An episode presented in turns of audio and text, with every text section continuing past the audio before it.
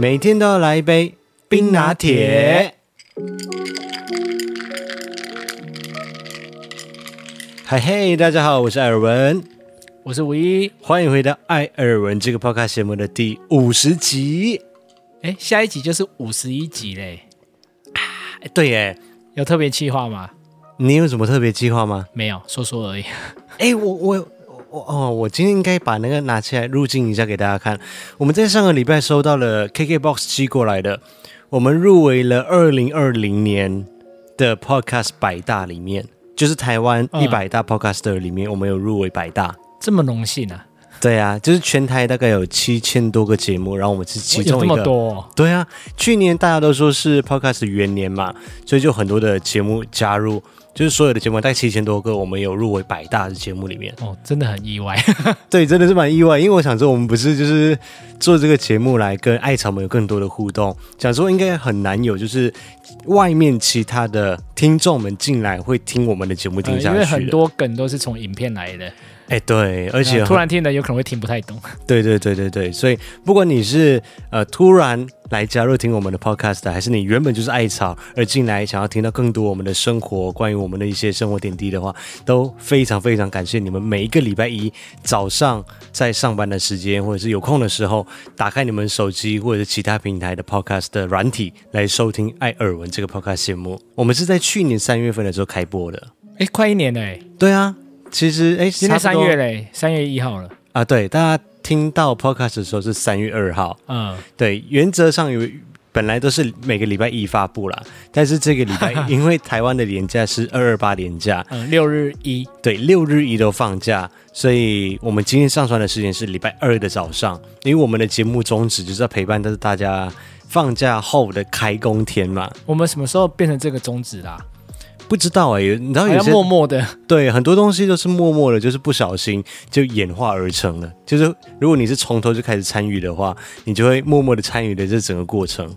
我在 IG 上面在礼拜天晚上的时候有，我有先预告一下大家，就是讲说我们在礼拜一的早上不会有 podcast 嘛，因为台湾放假，会延后就对了。对，结果我就收到了马来西亚艾草的回复说，怎么可以这样子？马来西亚也要上班呢？好了，慢一天听而已。跟除了台湾之外的全世界各地的朋友们说一声抱歉，我们这一次礼拜二才上传的。对，感谢大家的厚爱。对，然后另外是我在上一集的时候也跟大家分享错误一个讯息，就是我看到 Google 日历上面它是礼拜五的时候呈现红色，结果原来礼拜五的时候是元宵节。然后真正的二二八是礼拜天，所以放假的天数应该是六日一，而不是五六日。我那时候就有跟你说，你还跟我信誓旦旦的说是五六日，我还想说我有查一下，应该是不会有错。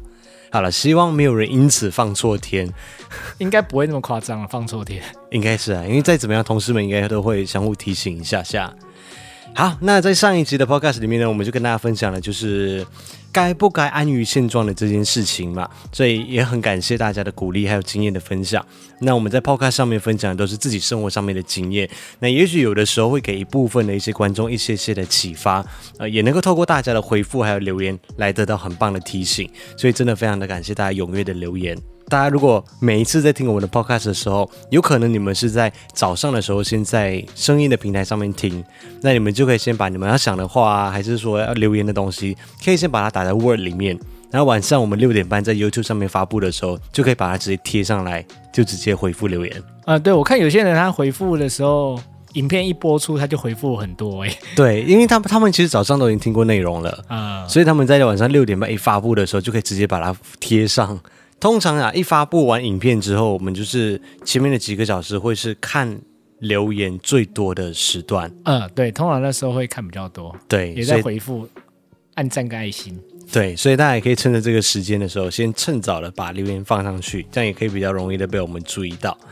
好，那我自己也会开始思考一下，就是接下来该怎么走，还是要做什么事情。不过近期频道的内容上面就还是一样的，会持续的更新，也不会停止。所以还是呼吁大家有空的时候，欢迎就手动的进入艾尔文的生活记录频道，看看有没有内容的更新哦，这样子才不会被演算法或者是推荐的一些机制给淹没掉。干脆一点啦，我觉得大家就直接设成那个书签就好了，可以这样吗？可以啊，比如说我们的频道的网址是 youtube.com/alvinist 嘛，啊，你就会把这个网址把它储存成你的预设的浏览器的书签。哦，这样这样我知道了，我以为是。啊在 YouTube 打开的时候，它会自己一直跳出来，这样。哦，没有没有没有，你还是要自己设成你的浏览器的一个书签，这样子才可以。哦、我觉得这个方法还不错。呃，而且也不会错过抽奖。哎，对，对对，有时候抽奖还礼物还蛮好的。我们也会尽量的帮大家争取的更多更好的礼物。那上一次我们抽的那个荧幕那位艾草已经收到了，也有留言让我们知道，还把照片贴在上面，让我们可以看到它使用的情况。非常感谢你。嗯、呃，谢谢。那其他的滑鼠垫的部分，我是在。这个二二八的廉价才收到的，所以我们会延后一点点。我明天就会把他们全部的寄出，因为我们答应大家是二月底的时候要寄出。但是滑鼠垫比我看它图片还要有质感，摸起来，嗯。它是蛮柔软的一个质感，嗯、对，而且它很大，因为搭配他们那个宽萤幕使用起来就非常的爽。你的键盘跟滑鼠都可以放在上面直接使用。那上个礼拜呢，我们在开箱有评测影片当中发布的是日本的品牌 Avia 的真无线蓝牙耳机。那星期六发布的是我们的日常 Vlog，跟大家分享了我带你去买圣斗士的这支影片嘛？对啊，对，我那支影片看起来很兴奋吗？真的很兴奋，因为你知道，你连走路的时候，你的步伐都是飘。飘起来的，就是有在飘动的感觉。怎样？用飘的感觉很奇怪。对，而且你那天的 podcast，大家终于知道为什么上个礼拜他的 podcast 精神意义、体力充沛了吗？哦，我自己看是觉得还好啊，差不多啊。没有，你真的表现的很明显。但是我觉得这件事情也蛮好拿出来跟大家稍微讨论一下的。为什么啊？就是该不该宠爱或者溺爱另外一半？这是个问题吗？这是个问题呀、啊，你可以疼爱，嗯，但是宠爱跟溺爱，这就是另外一个境界了。哦，可是你也没有到溺爱吧？你觉得有吗？我觉得还好啊，我对你比较溺爱吧。或者是大家也可以换一个方式想，就是我我需要的另外一半，我想要他这样子来宠爱我或者溺爱我吗？因为我很担心，嗯。我们的影片会让某些人有一些些的误会或误导，常常这样子吧。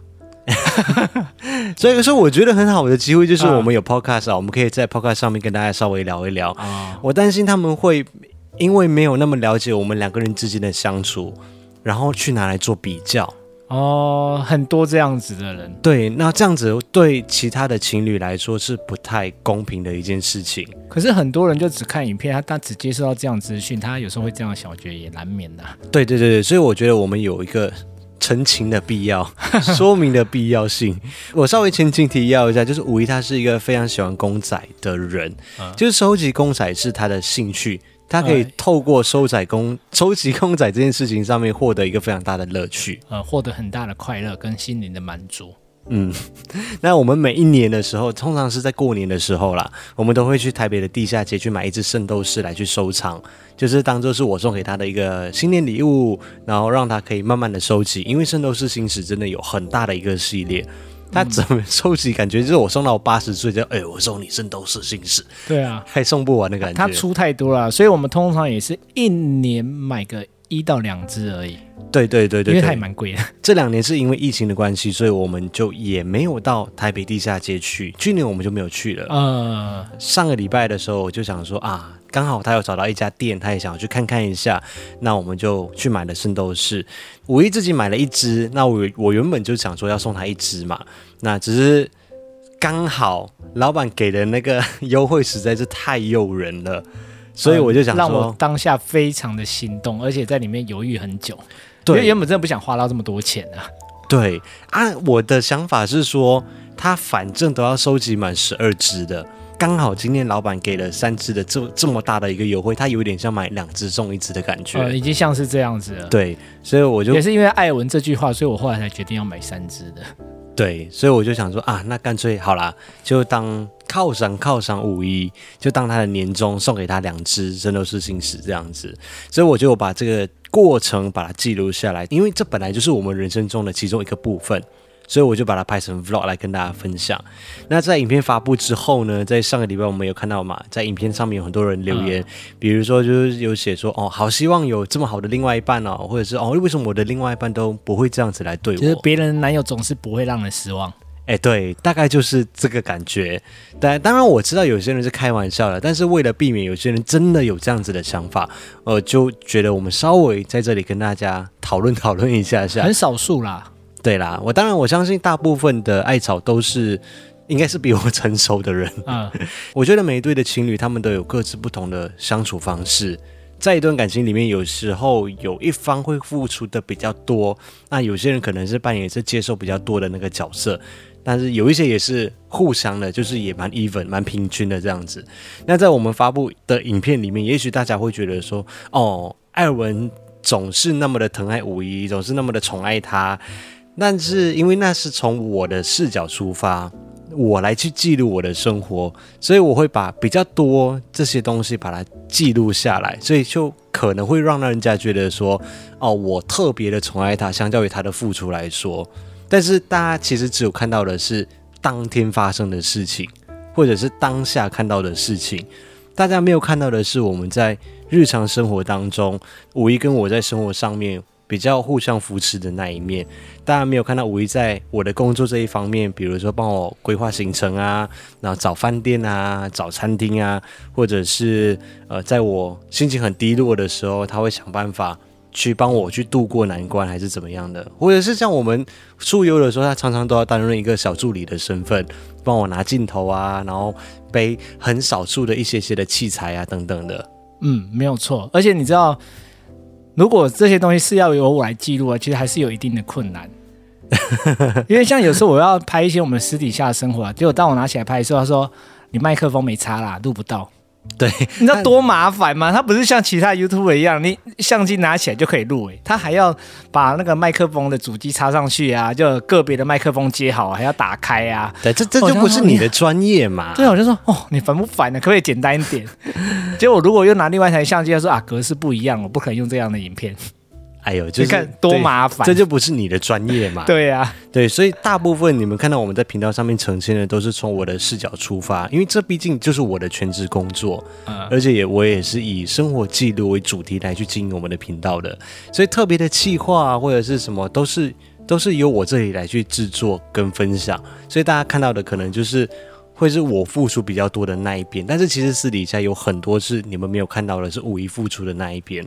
对，所以在这些生活的背后的事情，不是每一件事情都会在镜头上面来跟大家分享，或者把它拍成影片。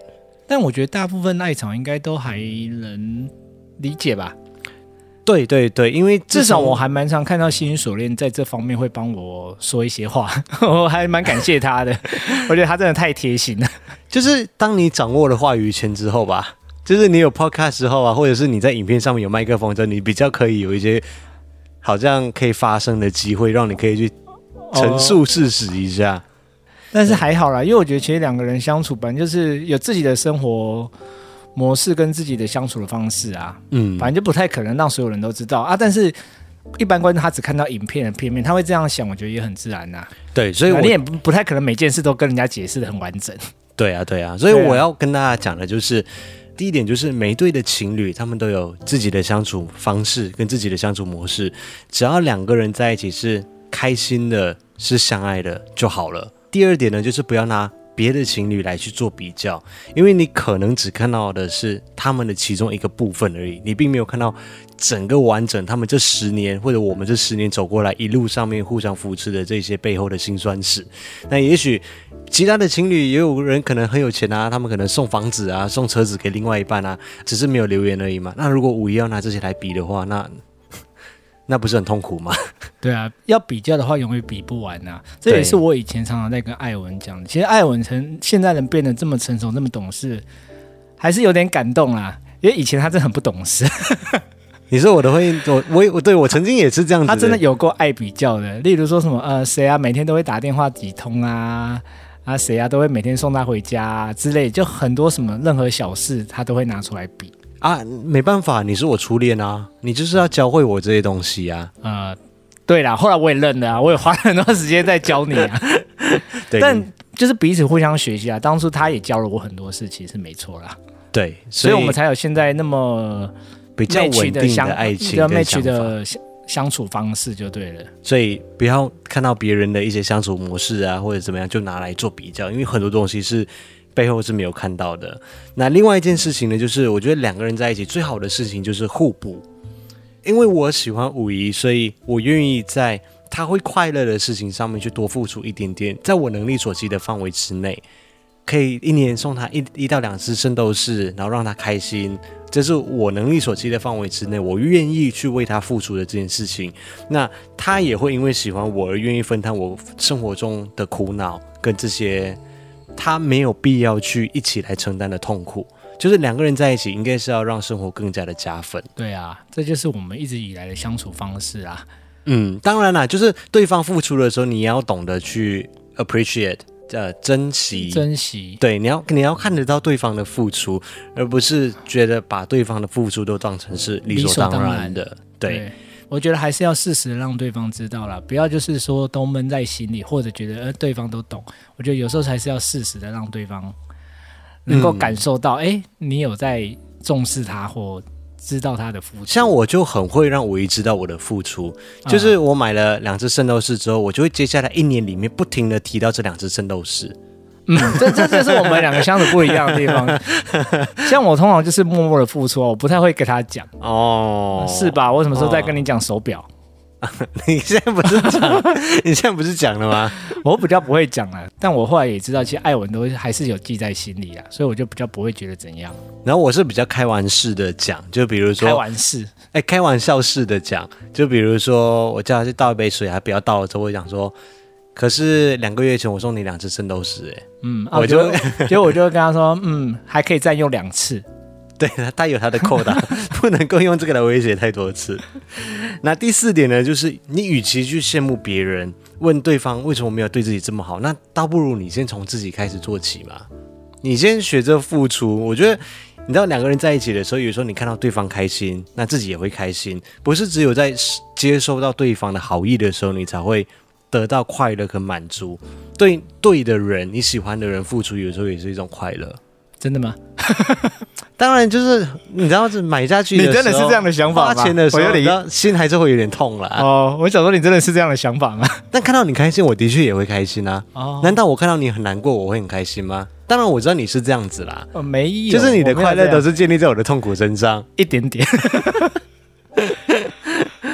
之后可以让你更开心，你要不要？还是不要好了？哎、欸，我觉得我们 就让我开心一点了。我觉得我们就按照这样的相方相处的方式就好了。我还有三只可以让你开心的扣带。最后一点就是，无论跟对方在一起多久，你只要你们两个人还是互相相爱，就还是喜欢对方的话，都可以偶尔适当的、适时的，在能力所及的范围之内来一丁丁的小惊喜。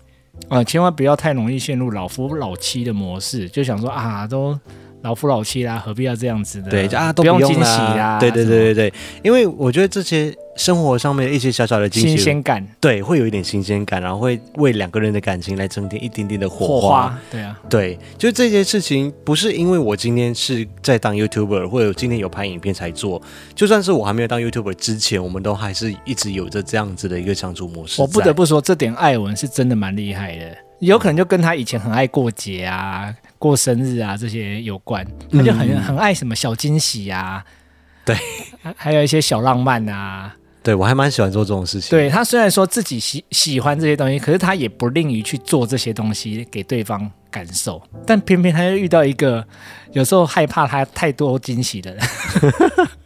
而 且而且，我觉得这件事情是会被感化的啊。就是五一之前真的是木讷到一个极点。我们是两个极端呢，我是过度木讷，可是你是过度浮夸，过度浪漫，浮夸浪漫。他就是觉得。那个要告白啊，一定要在什么捷运站很多人面前啊，什么？对啊，你什么时候向我求婚？我要在大电视一零一上面呢？对，他就一定要这种，我就说你疯了吗？这种我一定直接跑开。但是但是现在我们比较有点像是走到一个中间值这边。呃，现在我说，那你现在还要这样吗？他说不要。对，而可以默默两个人就好嘛，就是想法啦。我觉得会随着年纪就是稍微改变一下，而且跟一个人相处久了。那个磨合的过程当中，也会稍微的改变一下两个人的个性。所以希望我们的影片带给大家的是正面的想法跟思考，跟一点点的幸福感。虽然说是好像在看在放闪啊，还是撒狗粮，但是就是希望大家看的是幸福的，是开心的。那也不要因为看了我们的影片之后而拿去跟自己的感情来去做比较，这样子我觉得我很害怕会 会造成某些人的相处上的一些困扰。好，那就先送给大家这首歌曲。这首歌曲是收录在我们上个礼拜六的 Vlog 里面的一首片尾曲。我自己非常喜欢的歌曲是 Will Harrison 的 Driving Me Crazy。它里面歌词的大意就是我要想办法去让你知道我要怎么样去让你获得你应得的东西，就是很浪漫的一首歌曲。我想这就是他们所说的爱情吧，就是亲爱的，你已经把我弄得快要疯掉了，有多么的爱对方的一首歌曲，送给大家。Show you the time of your life. I wanna figure out what it takes to give you everything you desire.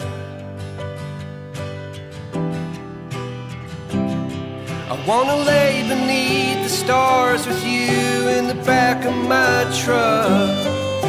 I guess that this this is what they call love.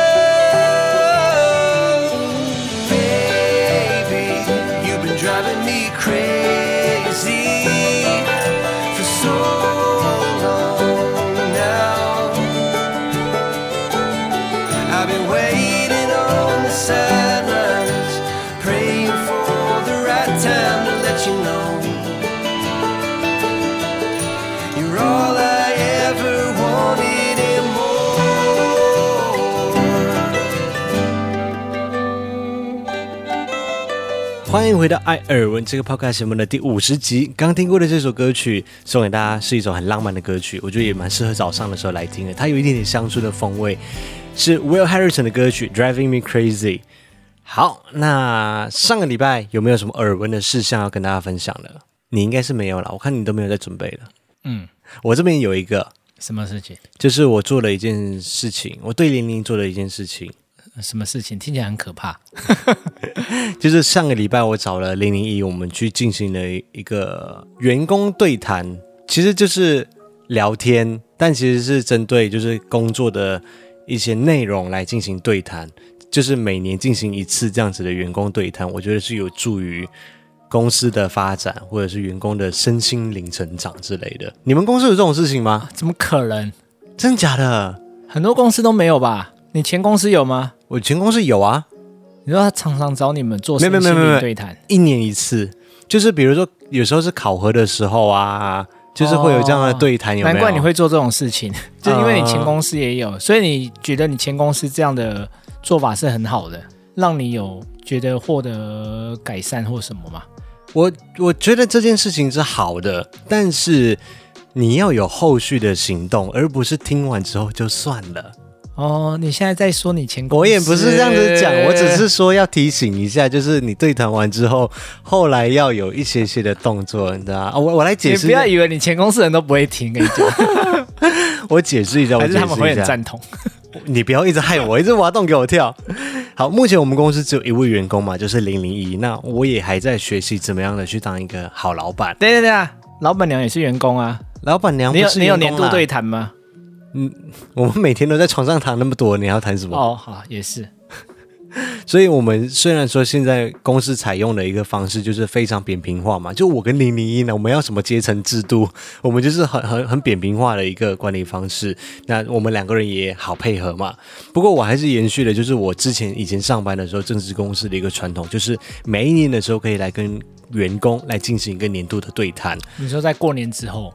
呃，通常是过年前，对，因为他，因为他好像还也还没满一年啊。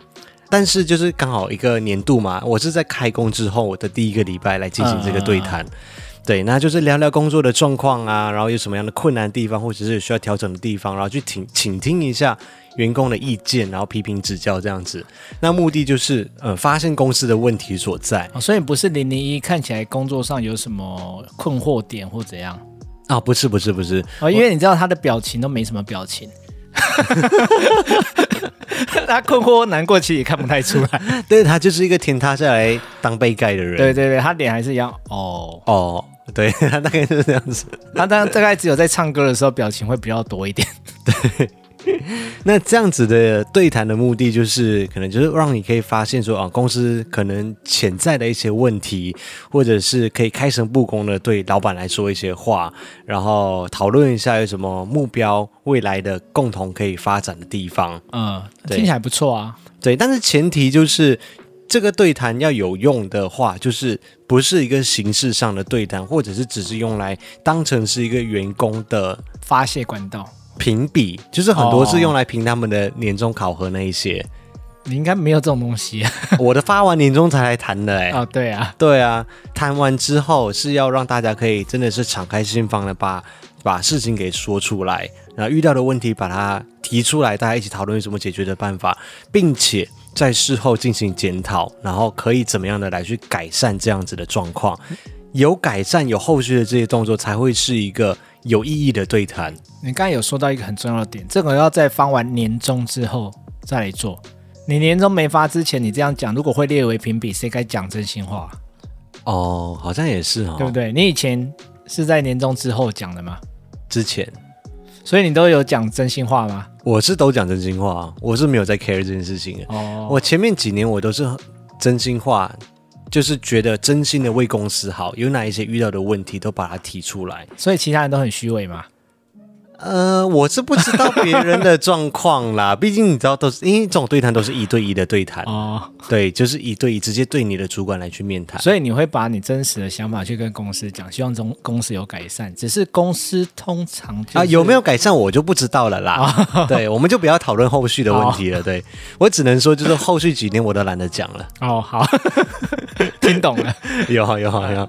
好，所以所以在上个礼拜的时候我就找了他，就是一个下午的。时间我们就出去外面找一个咖啡厅，然后去吃了午餐之后，就像轻松聊天的方式。嗯，对，我不想让他觉得压力很大，还是怎么样？就哎，什么样？现在发生什么事情的这种感觉？嗯，听起来好像有点可怕啊。对，我没有，我没有在跟他讲说是年度对谈的这这种东西。我讲、嗯、哦，我们就出去吃个饭，聊聊天这样子。所以我觉得有部分的内容是可以公开来跟大家分享分享的。好啊，因为毕竟我们做自媒体嘛，我们就是把自己的私生活摊在大家的眼光底下嘛。嗯，我觉得这个还好啊，这摊分享出来感觉还蛮有趣的。我又问了他，比如说呃，针对工作的内容或者是工作的性质啊，这些形式会不会越来越无聊？嗯，或或者会不会觉得很腻？呃，有没有想过要？其他员工的陪伴，我也问他这些问题。你会觉得他工作太单调或太一致性，久了会有点枯燥，这样吗？我怕会这样子，因为我也在学习怎么样当一个老板。老板，那我现在曾经的员工，当初我我其实蛮讨厌做一件事情，就是在一间有制度的公司里面，但是进来的员工要包山包海的做这个做那个。毕竟我很多公司都是这样啊。对。就是要有一些权责不分就对了，哎，对对对对对，就好像你会什么东西，我就要压榨你来做什么东西。就有可能请三万块的美编，但是要他做行政，也要抓他做行销或什么业务。哎，对对对对对对，我我我担心会是这样子，所以我当初请他进来的时候，我有非常非常明确的告诉他说，他的工作内容有哪一些的东西，就有拍片啊，帮忙协助拍片嘛，然后 vlog 我们会自己拍嘛，然后剪片啊，所以大部分他的工作内容都是以剪辑为主。嗯，但是你知道。人都会倦嘛？你每一天一个月二十八天，哎，一个月二十几天啊？二十六天吗？三十天，反正就是你一整个月的时间就坐在那边，从早上九点到下午六点，你都在那边坐在那边剪辑。我担心会有一点无趣。还好吧，你的算蛮有变化的吧？哎，对，会外拍。就是他，他就是跟我讲说，他觉得还好，原因是因为我们每一次的影片的内容都不太一样，开箱的产品也有多变性，所以他觉得也不会觉得。很无聊还是什么？而且有时候帮忙拍摄的时候，我们会去外拍啊，或者会出一些外景啊这些东西。他说的是真心的吗？我我感觉得到他的真心啦。不是有那种测验真心的那种东西？你说绑在他的手指上面，如果他说谎就电他。我感觉起来是蛮真心的啦。对，然后我就想说，那你会不会觉得就是很无聊，像独生子这样？是有没有想要其他人的陪伴？应该还好吧，现在所有资源都往他身上倒哎、欸。不是他很幸福哎、欸。啊，我的意思是说，就是因为上班只有他一个人，他没有其他同事，哦、没有没办法跟同事聊天之类的。对，好像没有旁边有其他人这样子。他说哦，偶尔是有一点这种感觉，不过对他来说也还好。哦、好啦，偶尔让他可以跟马那个雅典娜聊一下啦。呃，他应该没有很少跟雅典娜聊天。对，因为工作的时候他就是在这边剪辑嘛，那我就是在房间里面剪辑或做其他的工作。那午餐的时候，我们有时候会一起吃，有时候我忙起来，我有时候可能就下午一点钟再吃，但他都蛮准时，就十二点钟吃，所以有时候我们会没有没有交集到，他可能一整天就是坐在那里工作这样子。嗯，对。那他也蛮像自媒体的感觉，就对。就是也许我觉得，如果有一天，如果他有一个零零二陪伴他，我觉得会是一个不错的感觉。他有希望有零零二陪伴他吗？或许他也不想要啊。他 他是觉得 OK 啦哦。Oh. 如果我们真的有幸，就是可以发展到需要零零二的阶段，我觉得这是一件蛮开心的事情吧。哦，oh. 就是只要性格上面可以跟我们两个人 match 的话，哎，跟我们三个人 match 的话，合的话，对，那当然是一件好事啊。但好像也不是太容易的事情。那另外，我有问他说有没有在工作上面遇到什么样的瓶颈啊？嗯，然后有没有想说要怎么样去突破这些瓶颈之类的东西？我们有大概稍微聊了一下下啦。我会问他说：“哎，你有没有觉得来到这里之后，你都没有学到新的东西，或者是感觉好像都是你原本都会的东西，就一直在付出的在做，但是你一直没有吸收到新的知识？”就我自己的观念来说啦，如果我在一间公司里面，我我做了五年。好啦，结果之后我做了三年或者两年，都是没有学到任何东西，没有办法让我自我成长的话，我就觉得好像意义不大的感觉。当然，这要看人的个性。对，有一些人就会觉得说，哦，我觉得这样子就很 OK 了，我就是这样子领一份薪水，然后好好的做下去，安度晚年。对，不得不说，你其实，在前公司虽然看似好像没有让特别想要让你有什么发展，但你还真的在前公司学了不少东西。哦，我会自己挖很多东西来去做。对，我都不知道那是公司让你有机会学，还是你自己去。发掘出来都有啦，都有啦。毕竟我前公司也不算一个太大的公司嘛，那你可能要负责像办活动那些是公司，那其实我原本的全责，那是我原本的职务之内要做的事情。哦，但是行销或其他的东西，那就是，可是因为有实物让你接触，其实让你就成长也蛮多了嘛，在行销跟那个办活动。对，因为小公司你很难说，我请了一个员工进来，然后只做我跟他讲，就是做那一两件事情。就是像我们这种刚开始的公司啦，嗯，小公司，很多时候元老级的人物一进来的时候，就等于是有点像是共同创办人的那种感觉了，你知道吗？嗯，就大家开国元老。对，开国元老，大家互相帮忙，就是靠那一股热情，大家一起冲出一片天的那种感觉。嗯、所以大家不会说哦，我只做我我的职务内的事情，啊，其他东西我就不管，我都不做。这样子很难互相帮忙。对，这样子很难让一家新创的公司去很好的发展起来。但是当一间公司已经到非常有规模了之后，那就是可能会比较针对性的去请员工来去负责他们所负责的事情。嗯，对，会有不同的呃 level 的人，不同的部门的人，然后看怎么。怎么样去把他们整合起来？每个人有自己负责的专长的事情。但是你有，你只有一个员工，应该目前很难做到这样子吧？呃，我尽量让他维持一个平衡点，就是尽量做他本本职内的东西，偶尔可以尝试一些新的东西，但是不要把那个变成是他的责任跟常态性去做。嗯，那最后零零一他有回答你，他有需要学什么吗？呃，我是有希望他可以在动画方面可以更上一层楼。哦我们的影片其实动画算少，他加入之后已经多蛮多的。对对对，他他提供了我们很多的动画，对对对，之前更少。对，而且我会提供给他一些案例，然后希望他可以往这个方向再学习。进对。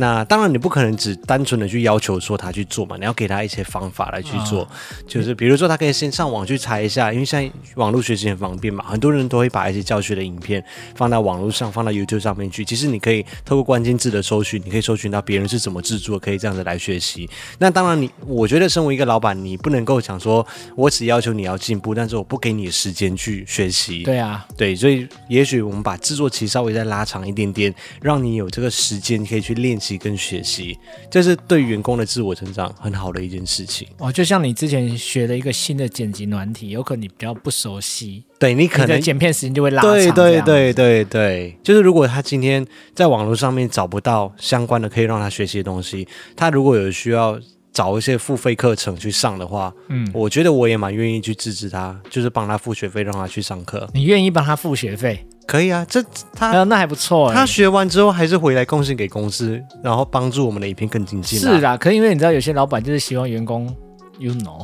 哦，这个倒是我蛮我蛮，但我觉得这是应该的啦。如果你真的需要员工更强，你给他一些精进的机会，他最后也是回馈到你嘛。对啊，我我的想法是这样子啦。对啊，对我的，我觉得这件事情上面，我前公司也做得不错。嗯、我前公司也曾经付费让我去上了某些课程。哦，然后也有聊到一些像呃，他在工作上面的时候有没有一些困难点，比如说器材很想要拍出什么样的画面，但是因为碍于器材不足够，你的器材还不足够哦。他跟你讲的一样的话，他说器材方面我是觉得应该是很够了啦。哦，他也这样讲，对，他也这样讲。